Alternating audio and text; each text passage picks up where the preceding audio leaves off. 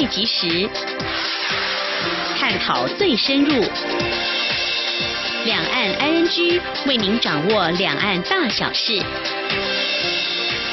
两岸 ING 节目，黄丽杰、谭启贤制作主持。各位听众您好，我是黄丽杰，我是韩启贤。今天是二零一八年七月十号星期二，欢迎收听每周一到周五的两岸安居节目，六十分钟为您掌握两岸最硬的焦点新闻，还有交流互动。今天节目照例会先来关心新闻，首先在重点方面包括了强台玛利亚袭台，北部入夜风雨最强。陈明通在月中将会访华府，和美国官员讨论两岸。我称会遭到矮化，外交部通令各馆拿出具体作为。新政院否认外传内阁改组消息，刘小波遗孀刘霞获释，前五月市值总薪资超过五十三 K，创下历史新高。关心完新闻过后，今天话题安居，我们来关心青年议题哦。就读中国大陆西北大学新闻传播学院播音与主持专业的王明王玉轩同学，这个学期来到台湾的世新大学广电系研修一个学习，有什么样的学习感受？而参访过哪些媒体？另外，在台湾这段期间有哪些生活还有旅游体验呢？另外，对于未来的实习和工作有哪些方向或者是规划？我们稍后将请王玉轩同学来分享说明。嗯哼，另外呢，谈到看电影。相信听众朋友，您应该有这样的经验吧？不过呢，为什么有人看完电影之后去挨揍呢？有人则是初次约会看完电影还被挨告？还有哪些看电影的时候有哪些行为让人无法接受呢？稍后一起分享，同时也会告诉你。好，接下来我们现在关心今天的重点新闻，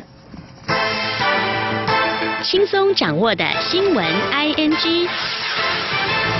新闻一开始，先来关心台风消息。强烈台风玛利亚步步逼近台湾，中央气象局表示，玛利亚今天十号下午三点的中心位置在宜兰东方大约三百六十公里的海面上，预测以每小时三十公里的速度向西北西进行。预估在五六点时，暴风圈将接触台湾的陆地，北部最强风雨将出现在入夜后。以下记者陈国伟的报道。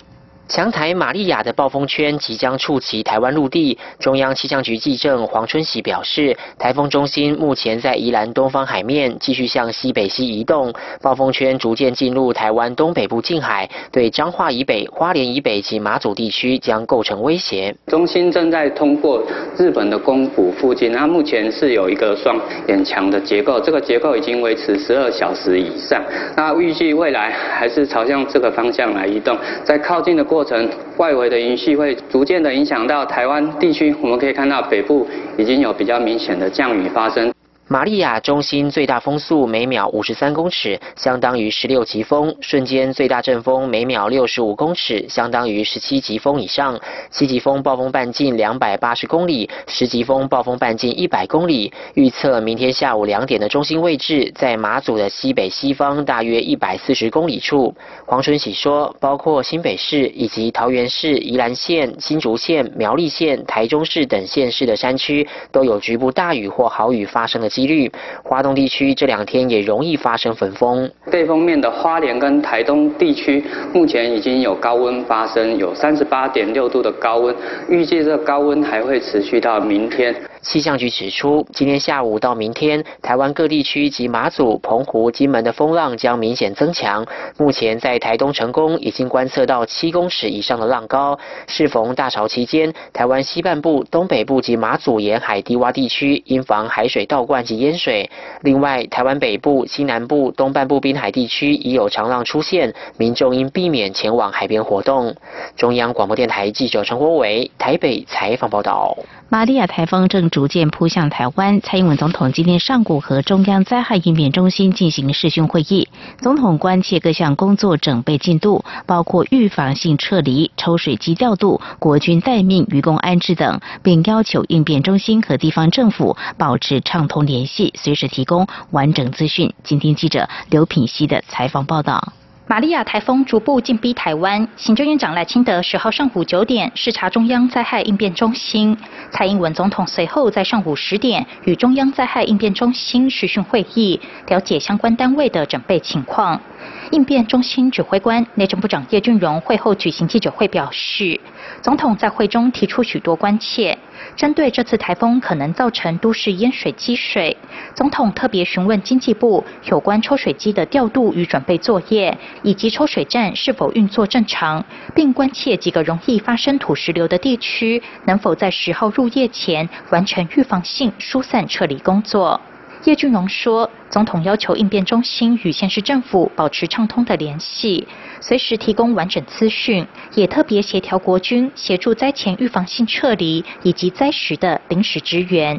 他说，总统也特别啊，这个帮忙啊，协调了国军啊，那做好最万全的准备，那随时啊都协助啊各方面啊，不管是在啊之前灾前的。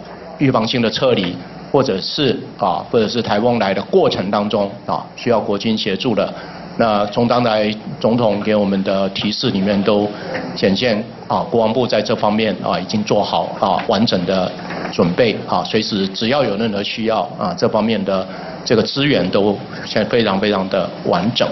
叶俊荣指出，总统也要求县市政府要确实做好靠岸渔船渔工的安置工作，并特别督促农委会注意灾时与灾后对农作的影响。叶俊荣强调，消防署之前已经盘点出全台两百零一处易至孤岛地区。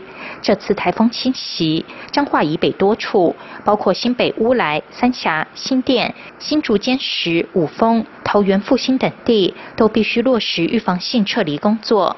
地方政府也必须检视，一旦这些地区成为孤岛，小山猫抢救措施是否已经完备，以及开口合约能否运作。它只是相关同仁加强与重点地区的联系。央广记者刘品熙在台北的采访报道。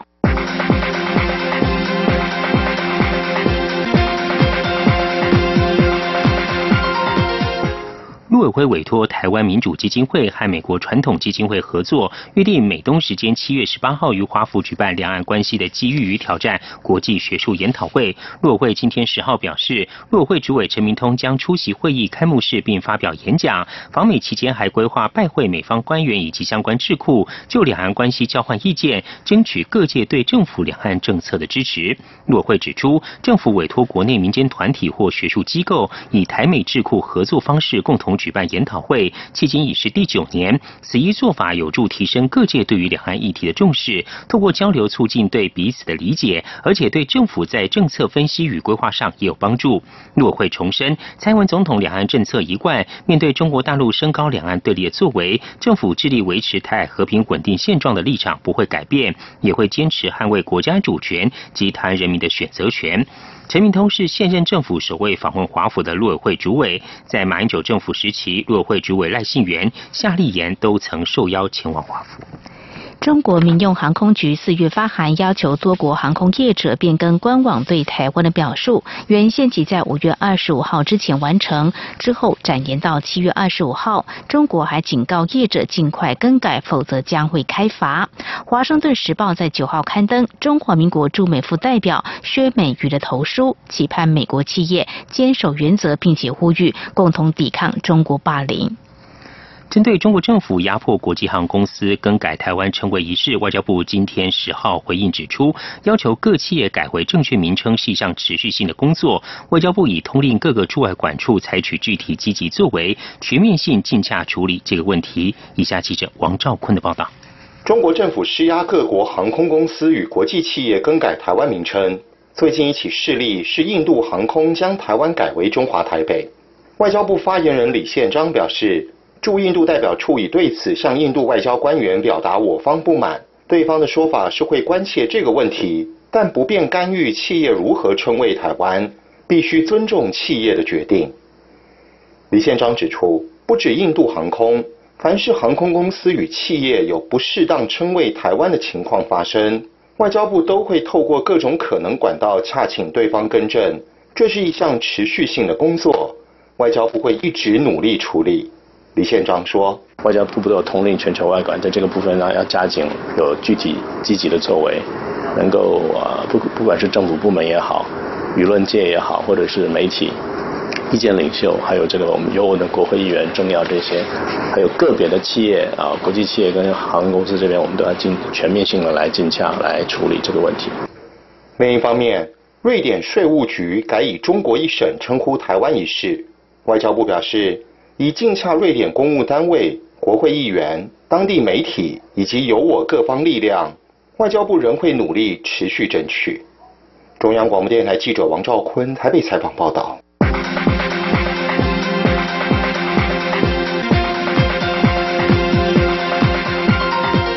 关注国际焦点，为了协助全球反制伊斯兰国，政府九号透过驻美代表处捐赠全球打击伊斯兰国全球联盟一百万美元，协助在叙利亚和伊拉克的扫雷工作。这项捐赠仪式九号在美国的和平研究所举行，驻美代表高树泰和美国在台协会执行理事罗瑞智交换捐赠文本。美国总统副特使沃尔夫、国务院代理亚太副驻青史路蕊也出席了这场仪式。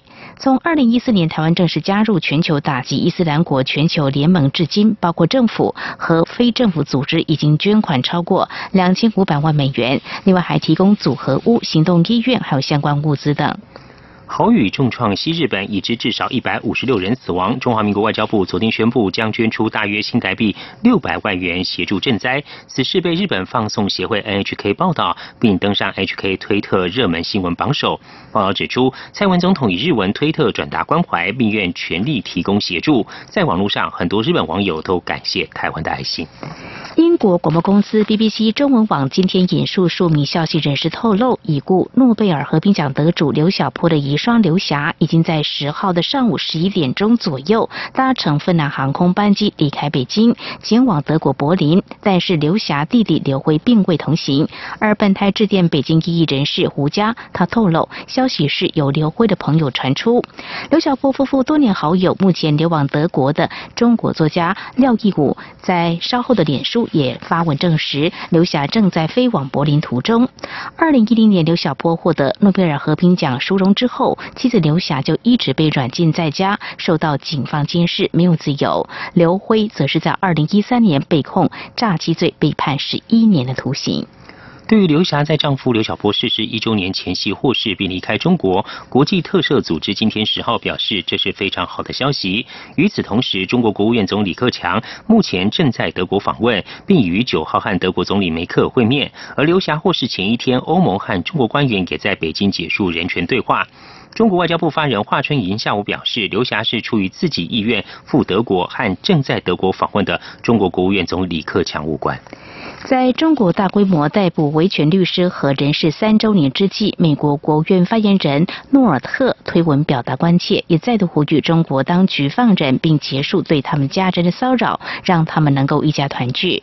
二零一五年五月，中国民众徐纯和因为不明原因在黑龙江庆安火车站被拦截，混乱中遭警察开枪射杀，当地警方事后拘留二十多名到场声援民众及律师，引发六百六十名律师联署抗议。官方随后在同年七月九号起，在境内开连串逮捕自由派律师还有维权人士行动，外界就称为“七零九事件”。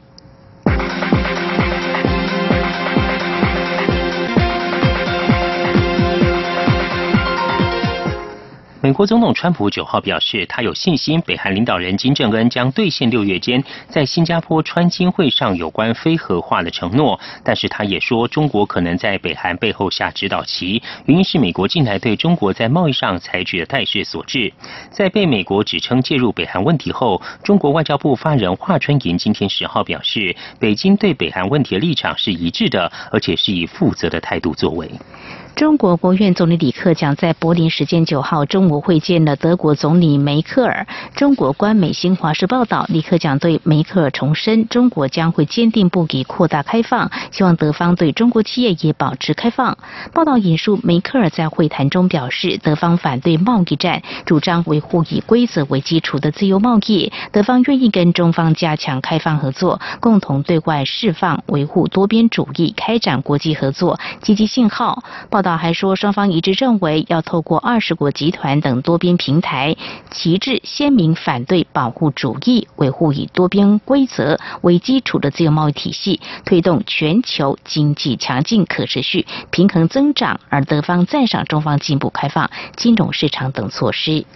外贸协会力推台湾产业进军清真市场，贸协秘书长叶明水今天十号接受中央广播电台专访时指出，国内获清真认证厂商餐厅旅馆已超过八百五十家，目标是年底前突破千家。另外，在贸协积极推动各界努力，台湾在今年万事打卡全球穆斯林旅游指数中被评为非伊斯兰教组织最佳旅游目的地第五名，显见台湾穆斯林友善环境推动工程已经见效。台湾的纺织跟制鞋技术国际闻名。驻英国代表处九号表示，英格兰足球队身穿台湾制造球衣，暌违二十八年晋级了世界杯足球赛的四强。驻英处除了向英国表达祝贺，也为台湾纺织要上世足版面感到光荣。这次世足赛除了英国、英格兰队，还有十几个国家代表队也都使用台湾纺织相关的科技产品，回收保特瓶制成的环保纱，加上无缝缝衣技术。车出来的球衣能够减少对身体的摩擦。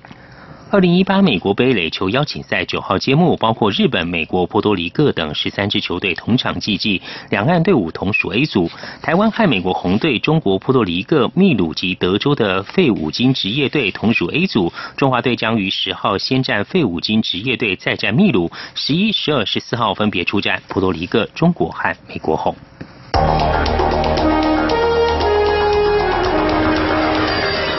最敏锐的新闻嗅觉，延伸您的视野，让您听到最硬的两岸焦点。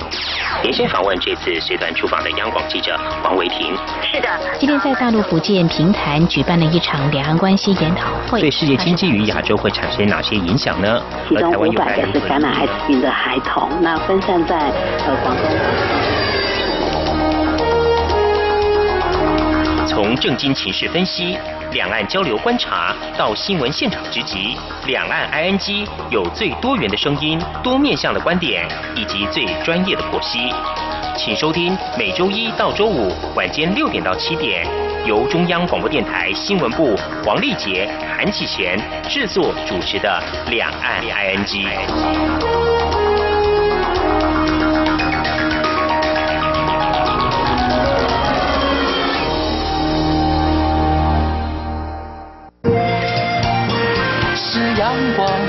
打开了世界之窗，是阳光翅膀，环绕着地球飞翔。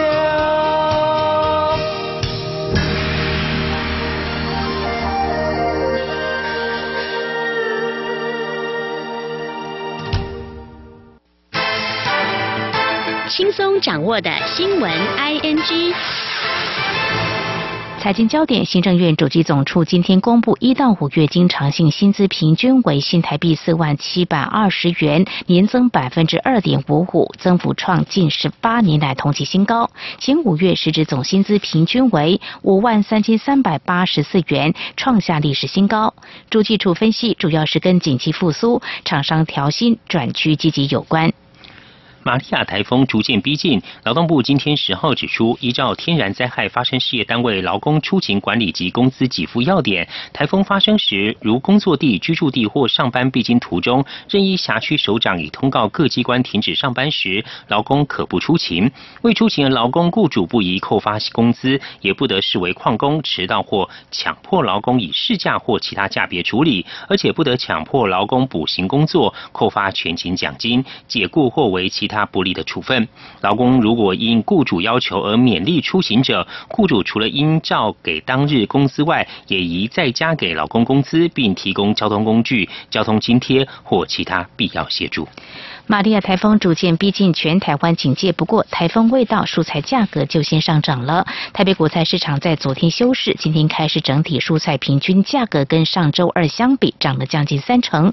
不过如果跟休市前的周日相比，小幅上涨将近一成。那我会认为价格还算合理。不过台风来袭也拉抬低迷的红龙果、香蕉、凤梨价格，白肉的红龙果跟前一周相比大涨五成多。另外来关心，中国手机厂商小米在香港挂牌上市，首日股价表现欠佳，市值仅四百八十亿美元，和外界原本预期的一千亿美元相差甚远。纽约时报报道，中国近年科技热潮造就许多成功企业，但小米出师不利，给这些蓄势待发上市的业者浇了一盆冷水。小米创办人雷军八号在致员工公开信中提到，在中美贸易战的关键时刻，国际资本市场风云变幻，但纽时认为，美中贸易战引起的疑虑远不及投资人对小米发展计划担忧。近几个月，小米高层与首次公开募股 IPO 承销商巡回世界会见潜在投资人，将小米塑造为网络企业、中国版的苹果公司。中国加网络概念过去常获美国避险基金等外资青睐，但许多投资人仍将小米视为硬体制造商，而非网络企业。关心政治焦点，媒体报道内阁将改组，行政院发言人、内政部长和防部长将会异动。对此，行政院长赖清德今天表示，玛利亚台风来袭，没有一件事情比防台准备重要。现阶段没有改组与否的问题。他也特别提醒地方政府要做好防台措施，一般民众不要在台风期间外出。台北地检署侦办国民党党产三中案，今天十号侦结，北检根据各项录音文件的讯证，认定国民党贱卖党产总损害金额高达新台币七十二亿九千多万，因此依涉嫌背信及违反证交法，将时任国民党主席的马英九及中投公司董事长张哲琛、总经理汪海清等六人起诉。北检在今天针对三重案宣布起诉了前总统马英九。国民党发言人洪孟凯表示，此案过去早就已经历经特侦组五任检察官、三任检察总长等长达十年的侦查结干，确认并无不法，却在民进党政府上台之后重启调查，难免让人有政治指挥办案之感。而马九办公室发言人徐巧芯则表示不意外。他说，在民调声望直落、民怨四起此刻，蔡政府试图利用其起诉马英九，转移执政不佳焦点，在台风来袭时还忙着政治追杀，不知不知民间疾苦程度，令人叹为观止。以上就是今天的中点新闻，这里是中央广播电台，您现在所收听节目是两岸安居稍后为您进行话题 ING 单元。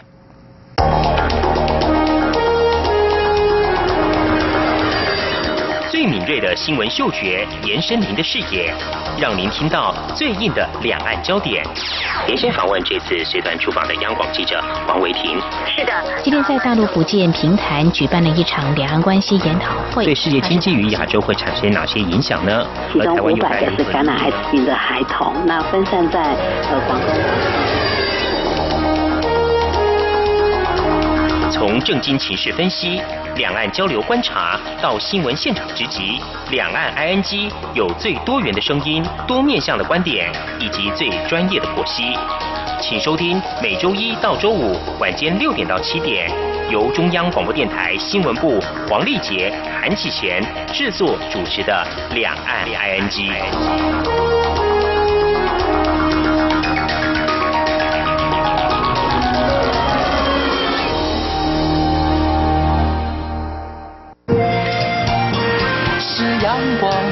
打开了世界之窗，是阳光翅膀，环绕着地球飞翔。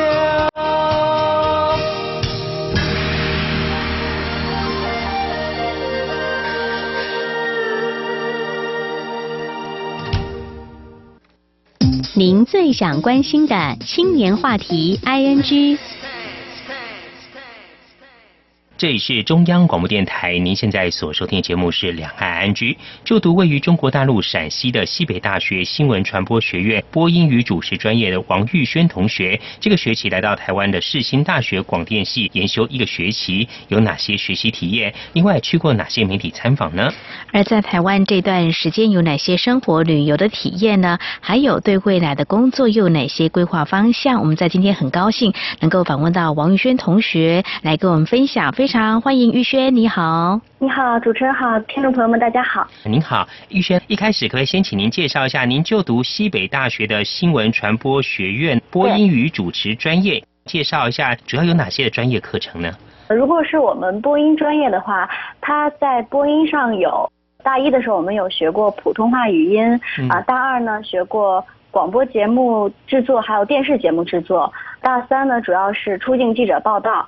啊，那除了播音方面的专业课以外，还有一些新闻采访写作啊，或者是传播学之类的专业课。嗯嗯嗯，听说你们在就读这个播音与主持专业，是不是要先经过所谓的艺考啊？对对对，是的，高三的时候要进行艺考。哦，那个是怎么样的一个形式呢？呃，艺考就是呃，在我考的时候是要有两门，一门是编导，一门是面试。那编导就是写笔试答卷子啊，就比如说分镜头写作啊，或者是就一些关于文艺常识之类的这些题目。哦。那面试的部分就是播读新闻稿件，还有自备稿件，还有一个即兴评述。嗯。但是我听说就是现在这几年考试的形式好像。呃，有所改动，取消了，呃，好像是取消了编导这一项，是直接是面试。对，您刚刚讲到说编导有这个分镜头，就是要画那个电视的分镜脚本，这个吗？对对对，就是一个分镜头脚本写作，是他考卷会给我们出一个文本，就比如说我当年的考试是给了我们。一首诗，嗯，对，我们要根据这个诗词，然后把它改编成一个这样的一个脚本，然后，嗯，写大概二十个镜头左右。哦，哇，这个相当不容易哦。那在考之前的话，也要去研读相关的课程，或者是做一些学习喽，才能去应付这些考试。大部分艺考的学生都会在考试前一年开始准备，开始上课了，所以有很多的艺考机构。对我们基本上都是要去那边培训一年左右。哦，非常专业。如果对照在台湾的话，嗯，如果说是念有关大众传播、播音跟主持的话，是不需要有所谓的艺考，在台湾叫术科考试了哦。在台湾术科考试大概涵盖像音乐、美术是需要的啦，还有一些工艺方面的是比较特别的哦。所以呢，就读。西北大学新闻传播学院播音跟主持专业，意思就是说未来可以发展的就是广播跟电视喽。嗯，对。好，那么可能的啊职业就跟我现在我们所主持的这个节目也是相关的了哦。好，那么这个学期到台湾研修，呃，当初为什么想要选择台湾来做短期的研修呢？因为我们学校就呃一直都跟世新有一个可以说就是合作吧，就是有这样的一个项目，而且我之前都听学长学姐说来世新交换特别好，说台湾这边上课的方式也跟我们那边不一样，所以就特别想想来体验一下吧，是这样。但是来的时间太短，因为我们学校只有交换呃一学期的这样的一个项目。所以，一个是想来体验一下这边学校的氛围，再一个就是也想利用这半年在台湾也多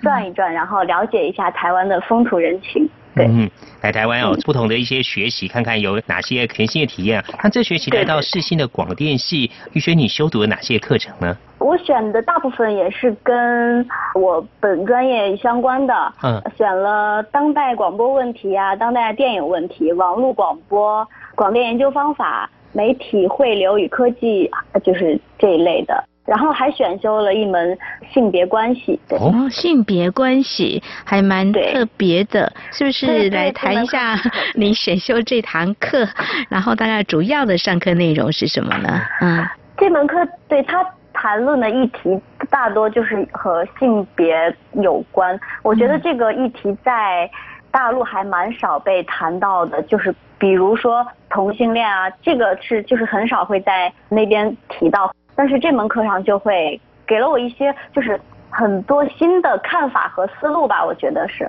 嗯，目前在台湾有关同性恋的议题，包括相关的同性婚姻，其实都广泛的被讨论了哈。那么有不同的这个意见，所以呢，在台湾其实对一些议题呢，嗯，是会。被关注的，像这个是其中之一，所以在这个大学的课程当中，也有机会来认识或是来进修这方面的课程，是蛮特别的。嗯，那其他的话，刚才听起来应该就是大众传播学习相关的一些课程，呃，有关这个媒体数位，就数字这方面的是不是比较新的课程啊？就你们的学习来讲的话，嗯，我有选到媒体汇流与科技，还有。网络广播这门课是比较特别，老师会讲一些现在流行的新媒体，包括怎么经营自己的自媒体这样。嗯，是玉轩，你说当初想来台湾，也想体验一下不同的一种教学方式跟氛围哦。那你可以比较一下，就你感受到在台湾世新大学老师的教授课程，给你有哪些不同的感受呢？首先，我觉得就是这边的老师，嗯，怎么说，就是第一方面就是我觉得在考勤方面是比较严格的。像在大陆的话，就比如说你旷课次数比较多，也不会有存在说就扣考。这样的就会比较宽松，老师也不不会怎么去管。再一个就是我觉得台湾的老师他相对来说对学生的一些看法会比较包容，对，就是会比较愿意耐心听每一个同学的想法，然后耐心的跟你探讨交流。嗯，那至于就是说你刚刚提到旷课，你们会有点名吗？上课会点名吗？上课的话，应该对还是看老师了。有的老师一学期就点三次啊，或者怎样。但是他不会像台湾这边，就是世新有扣考这样的制度。那比如说你旷六次课，你就不能参加考试了。相对来说，大陆这样还是比较宽松，就是有很多。同学会不来上课，但是期末照样也可以，就是过。嗯哼，好像每所学校或每个老师的要求可能不一样，有些是非常严格的。对，嗯，我以前遇过是每节都要点名的，又遇过从开始到最后都没有点名的。然后老师说，如果你听一听的话，觉得你有事要忙的话，也可以先走。也有这样的老师，那有老师要上课点一次，然后下课也点一次的，也有这样的老师哦。所以每个老师的规定还有每个学校的规定都不太一样。好，我们今天节目中是访问到陕西的西。北大学新闻传播学院播音与主持专业三年级的王玉轩同学，他这个学期来到台湾的世新大学广电系研修一个学期，跟我们分享了这个学期在世新广电系修读了哪些课程，有哪些的体验。好，在下段节目中，我们将请玉轩来分享这一趟来台湾有哪些学习之旅，另外还有哪些生活体验。稍后回来。阳光就是阳光，扇了我的翅膀。阳光就是阳光。任你自由飞翔，阳光就是阳光，世界在我肩膀，阳光是你，是我生命的翅膀。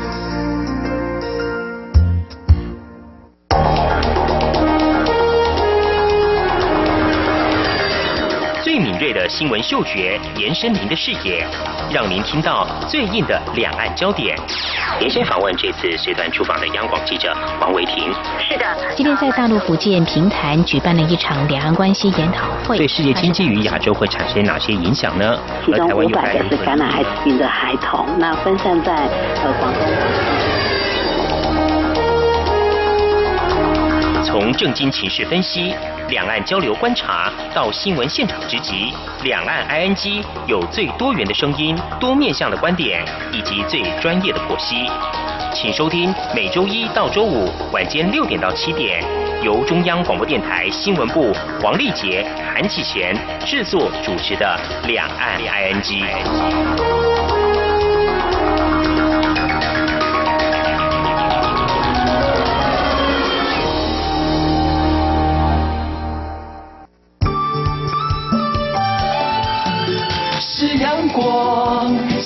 万之光穿透世界之窗，是阳光，像神鹰翅膀环绕地球飞翔。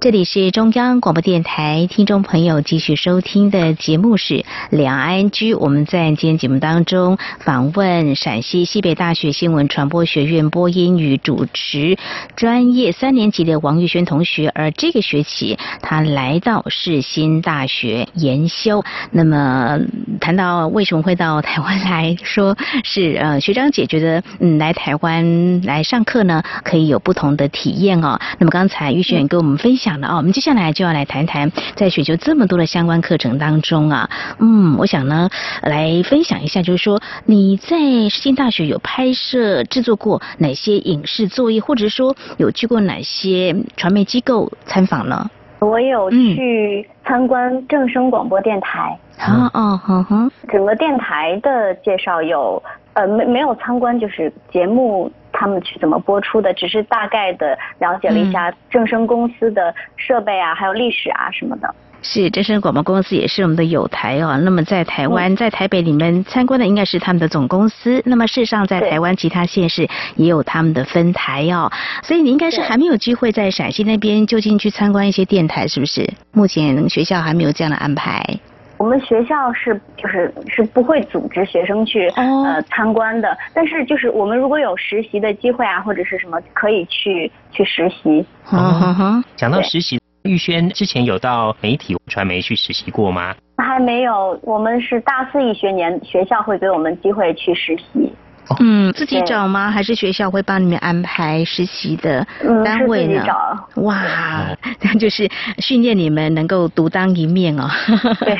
刚才有问到说，来到世新有没有拍摄一些影视作业啊？有在网络广播课上拍过一个小短片，但是因为我觉得。我的特长也不是拍片子，所以可能在这方面相对是比较弱，所以拍了一个，当时是拍了一个类似于小的搞笑的广告吧，这样这个类型的片子。嗯哼，广播电视嘛，没有关系，就电视也是多多学习。我也是对电视的硬体呢，这个比较需要多一点的这个时间来进入这个状况哦。但是对广播呢，呃是比较有兴趣的哦。好，加油！那下学期要回到西北大学的嘛？那么刚有提到说你们要自己找这个单位来实习，那你会希望到哪些类型的传媒来实习呢？我会想要去一些新媒体公司吧，网络媒体公司去实习，嗯，因为会觉得现在这是也是一个发展的趋势嘛。嗯，自己本身对这方面也有兴趣，那如果说到网络新媒体，会希望从事哪一个领域的实习见习工作？以后可能会往这个方向发展呢？其实我觉得我的就是就我个人来讲，我觉得我的特长还是比较适合于传统媒体，因为我觉得嗯，在播音专业上来讲，我觉得呃我的声音是比较有特色的，可能做广播或者电视会比较好，但是我还是想要去就是去尝试嘛，或者说去学习，所以我现在。其实也没有想好要具具体去做哪个职位，还是想多学习，先看看，然后再决定自己以后的方向。没有错，你现在才大三嘛啊，那我觉得要了解自己的兴趣跟强项，这很重要的啊。但是对于这个所谓新的这个趋势，我们当然也要了解哦。那么在这个大学里头，应该要多多接触，有些还是学分都一定要过的嘛，还是要多多学习的。好，那么一定没问题的，可以找到你。适合的啊，这个单位来实习，那么也会找到未来自己的很适合发挥的啊一个机会哦。好，那么这次来到台湾哦，哎，其实这个学期应该时间也过得蛮快的哈。那呃，不管是在校园生活，或者说呃在生活的这方面，就是来谈谈，有没有嗯遇到一些让你比较印象深刻的一些生活的情况，或两岸用词的差异的情况？我觉得就是台湾这边的餐厅，或者是就就是说餐厅吧，会嗯。关门会比较早，呃也不是说关门比较早吧，就是它在非营业时间、非饭点儿、嗯。非饭点的时间，它就会关门。就比如说我现在下午两点想去吃午饭，就会可能会找很多家，但是我觉得在大陆的话，嗯。这些餐厅啊都会非常辛苦，就是从早上六点一直。到晚上十一点都不会去休息。哇，这工时好长啊！嗯，对。你提到了，就是说，像一般来讲的话，卖个午餐，可能中午两点或两点半，顶多三点了，还是会休息一下。那下午到五点时候再继续营业。可是，在在至少在陕西这边，是不是学校都不用家乡这边，就是没有休息就对了。哇。对对对，就随时随地想要吃饭都可以去。哎，那在食物方面，口味上还可以适应吗？口味，因为我是陕西人，北方嘛，就会吃，比较喜欢吃辣，嗯，所以就觉得在台湾这边的东西。虽然也很好吃，但是就是偏甜吧，我觉得可能。嗯嗯嗯嗯，还有刚刚提到说去消费哦，付钱的话，在台湾现金还是很普遍或刷卡。对对。嗯，但是听说在中国大陆微信支付啊是非常普遍的。您这个这方面的消费习惯，你觉得你还能够适应吗？在台湾要付现金？刚来的第一个月就是特别不适应，因为几乎我现在在西安出门是从来不带现金的。哦，就只要一个手机就可以随便去到哪里，就哪怕在路边的一个小摊儿去买东西，都可以刷微信啊或者支付宝。但是在台湾这边，就是每个月还是要取很多钱。所以这是有点不太一样。不过台湾现在开始在推动一些支付，因为台湾这 ATM 呢，就是自动领钱的这种机器非常的普及哦。那另外还有信用卡这个支付，现在是开始在推动。我想以后更多元的一些管道可以来付账。哎，那玉轩来台湾之后，有没有一些用词上一开始有让你产生一些不适应，或者是哎怎么会这样子的那种说法的差异呢？就好比说上课吧，上课点名，同学会说有，嗯，但我们会说到，真的吗？对，我记得有一次上课就很尴尬，我就不知道自己该说有还是说，结果。有道理，但是我还是说了，我还是说有，不太一样，不过意思都是一样啊。那刚刚玉轩也谈到说，这次来台湾呢，一个是希望说能够有不同的一些学习体验，另外也可以到台湾到处去转转哦。那在这一个学期，你在台湾去哪些地方游玩过呢？台北的话，基本上呃也去了一零一、故宫都有转到。那周边，我我我我有去花莲。九份还有垦丁，打算去台中和高雄。嗯哼，那台湾各个主要景点几乎都好了哦。对，你去过这些地方，印象最深刻是哪里呢？我觉得每个地方都有每个地方的特色，都很好。对，垦丁也很美，海很美啊，花莲也很好，都很不错，都有。每个地方的特色，嗯，所以遇到了一些人呐，除了这个用词上的一些差异，可能会让你不太习惯。之外，有没有在跟人的接触的部分的话，也让你觉得挺有意思的呢？有没有让你印象比较深刻的，可以跟我们分享的？嗯，我觉得跟人的接触给我最大的感觉就是，我觉得台湾的人都非常非常的热情，就非常的友好。在台湾的话，每一个人都很很有耐心，很很愿意去帮助你。就有一次，我记得我在垦丁，嗯，我找不到去民宿的路了，然后我就在路上，我我也没有就是刻意的找，我只是站在那儿，然后看手机的地图，然后路上的人很少，然后开过去了一辆有有一辆机车过去，然后是一个年轻的妈妈带着她的孩子，她的孩子还很小，就抱在怀里。然后也不知道为什么，他就可能他可能看出来我是呃外地来旅游的，可能找不到路了，他就主动把车停下来问我需不需要帮助啊，他可以帮我，我就觉得嗯感觉非常好。嗯哼，这种主动提供协助啊，真的是让我们温暖在心头啊。还有玉轩，我想请问哦，有没有出现这个情况？当你说话的时候，别人会说。你是不是广播节目主持人啊？或者是说你是来自中国大陆？有没有 遇到台湾的民众这么好奇的？呃，这样跟你互动有有哦，因为你发音很标准嘛，跟台湾民众的发音标准又不太一样，就是。我觉得我只要一开口就一定会被听出来。对我几乎只要在街上说话被听到。可能年轻人不太会跟我们搭讪嘛，但是遇到一些老年人，只要我们就是我跟我的同伴聊天的时候，我身边的一些老年人都会跟我说，哎，那你们是从大陆来的，就这样会跟我们聊天。哦，大家基本上还是非常的亲切友善吧？对。玉娟，刚才谈到说饮食方面，可以请您介绍一两样你来台湾之后你觉得吃起来呃还不错，或者是你印象很深刻的小吃或美食呢？我觉得台湾就是特别跟大陆不一样的，就是奶茶里面的珍珠。哦，怎么说呢？对，我觉得台湾的珍珠奶茶真的是太好喝了。哦，你在大陆没有尝过吗？大陆有没有珍珠奶茶？也有嘛？哦。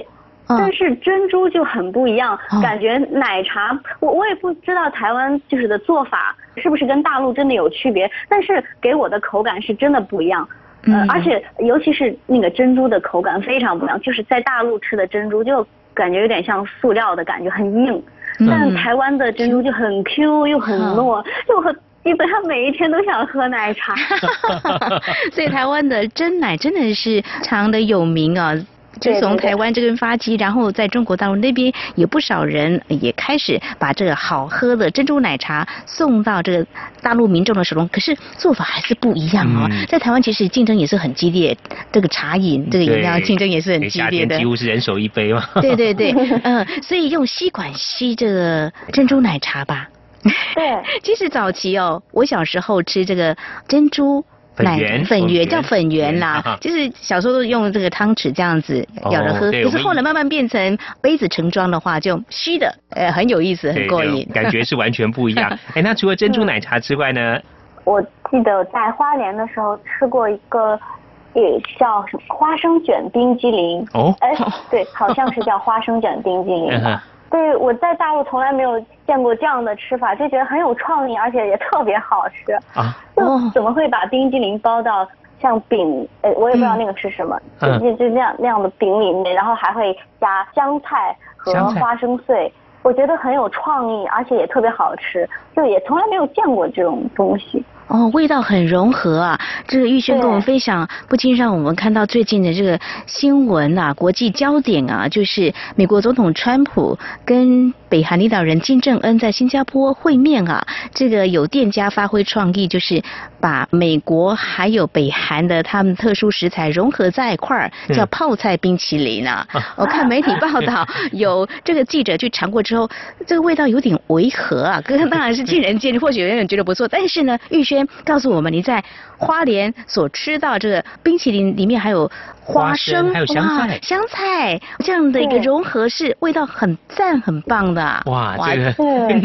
放花生我觉得 都是甜食类嘛，但放香菜是觉得蛮特殊的。不过想想台湾还有一个叫做虎咬猪那样挂包，哎，也是有花生、香菜，呃，还有花生粉啊哈，花生粉、香菜，还有一块猪肉吧。哎，这口感吃起来也是咸咸甜甜，蛮不错的啊。好，玉轩来台湾，除了在专业课程上的一些学习之外呢，也到台湾很多地方去旅游，也尝了一些台湾的美食哦。尤其对台湾的这个珍珠奶茶呢，是非常非常的喜欢哦。好，我们今天节目中非常高兴访问到就读陕西西北大学新闻传播学院播音与主持专业的王玉轩同学。他这个学期到台湾的世新大学广电系研修一个学期，我们分享他这个学习有哪些的学习体验，还有生活体验及旅游的一些情形。非常谢谢玉轩接受访问，谢谢您，谢谢玉轩，谢谢谢谢主持人。最敏锐的新闻嗅觉，延伸您的视野，让您听到最硬的两岸焦点。连线访问这次随团出访的央广记者黄维婷。是的，今天在大陆福建平潭举办了一场两岸关系研讨会。对世界经济与亚洲会产生哪些影响呢？其中五百个是感染艾滋病的孩童，那分散在呃广东。从正经情势分析。两岸交流观察到新闻现场直击，两岸 ING 有最多元的声音、多面向的观点以及最专业的剖析，请收听每周一到周五晚间六点到七点，由中央广播电台新闻部黄丽杰、韩启贤制作主持的《两岸 ING》。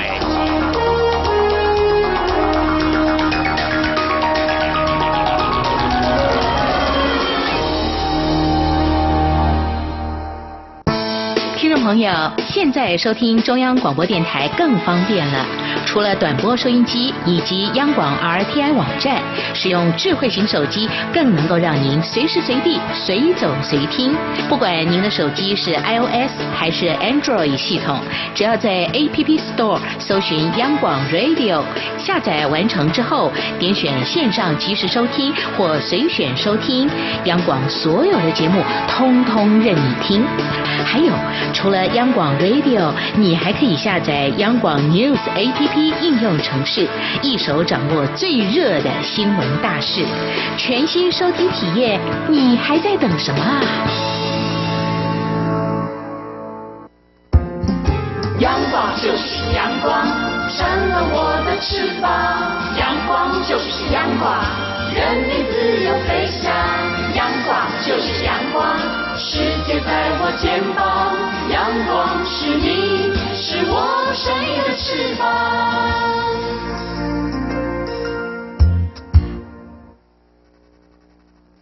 挺新鲜的，最火的万象 ING。这里是中央广播电台听众朋友继续收听的节目是两岸 I N G。我们接下来谈的话题是看电影。哦，看电影呢要先买电影票，对不对？我们要分享有一名在电影院上班的女网友，啊就是她之前碰到一位相当奇葩的客人啊，她在网络订了两张票，在备注栏里头她写着拿票的时候跟我说。圣诞节快乐！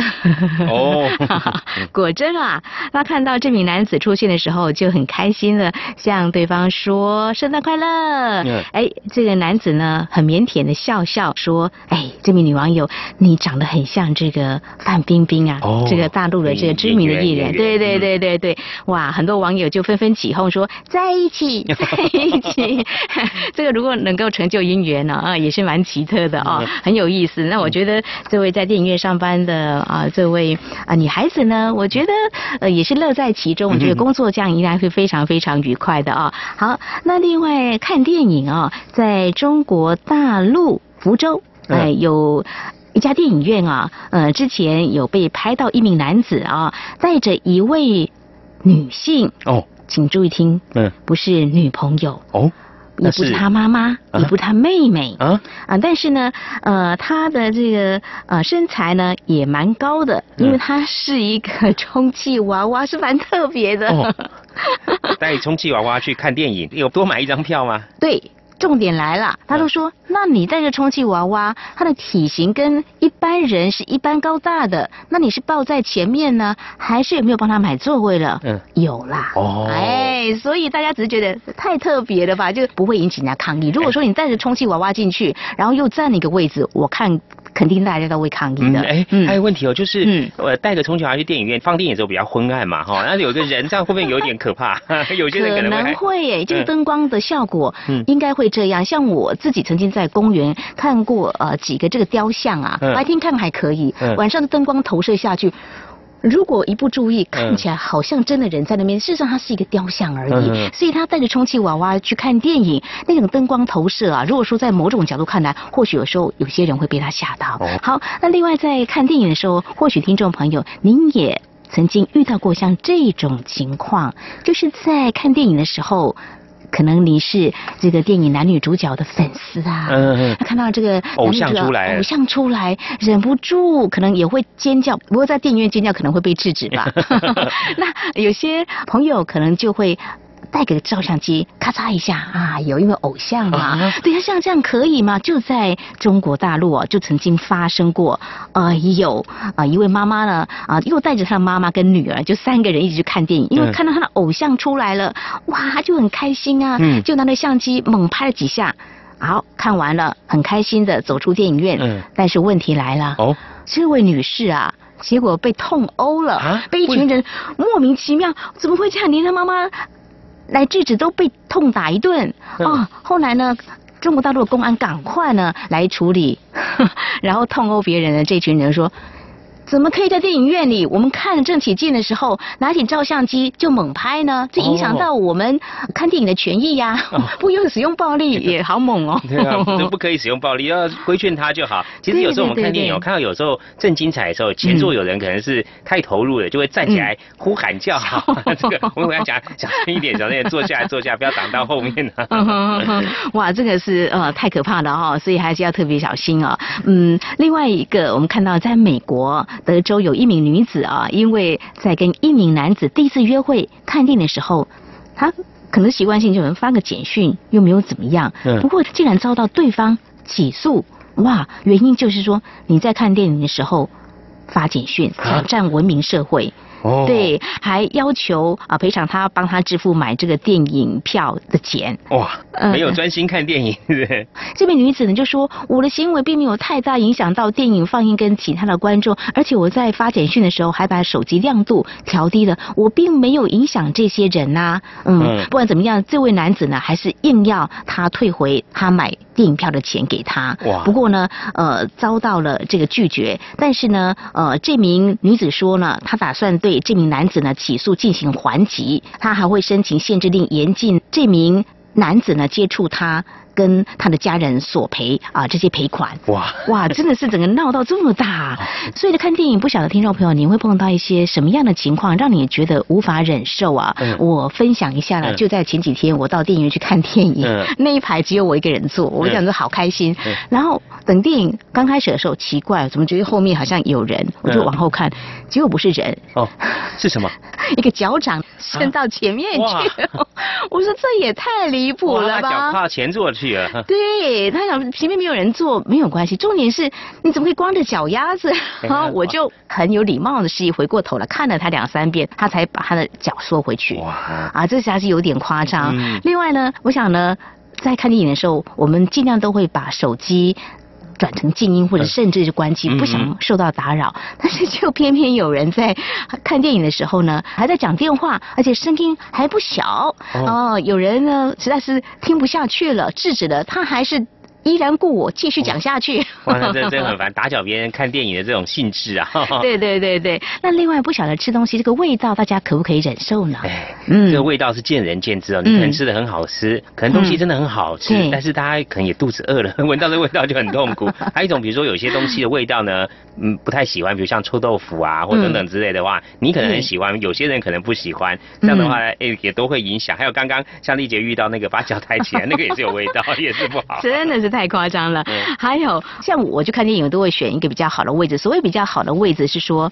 因为我个子不高，嗯我真的很担心前面的个儿比我还要高，哦然后我就好像长颈鹿一样，我觉得这样太痛苦了，所以我会尽量可以找的话，就赶快找一个比较好的位置。嗯那如果不行的话，是对方一直动来动去的话，真的好痛苦，我就很想中途就离开电影院。对，有些嗯坐前座个儿头比较高，嗯就是晃来晃去，电影都看他头整个人摇来摇去，对对对也是很，痛苦啊。是啊，另外还有人一边看电影呢，边聊天，哦讨论剧情，还告诉你这个会怎样，啊然后接下来会怎样。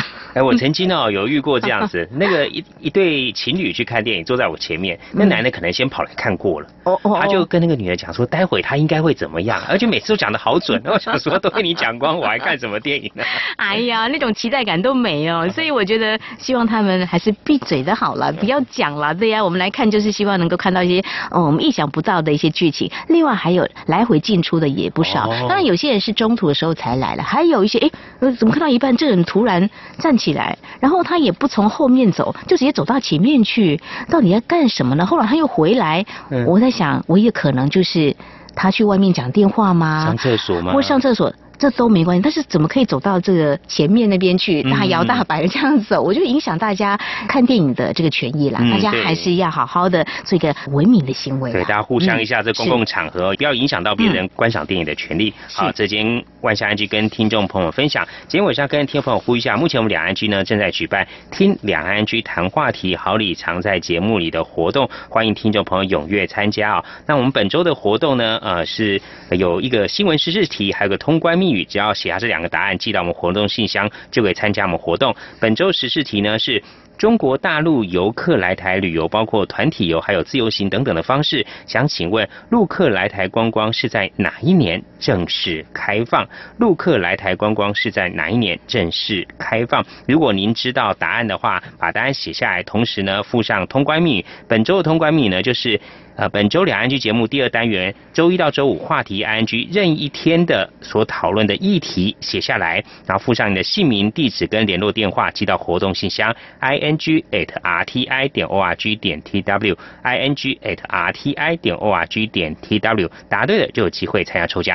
对我们抽奖在这个礼拜依旧是跟第一周一样，会送出两位幸运的听众朋友。那么好礼包括嗯非常啊、雅致的休闲后背包，另外是啊在夏天非常实穿的呃排汗衣。那我们会送出两名，那截止收件时间是在七月十五号哦。对，要把握机会哦。好，欢迎听众朋友踊跃参加。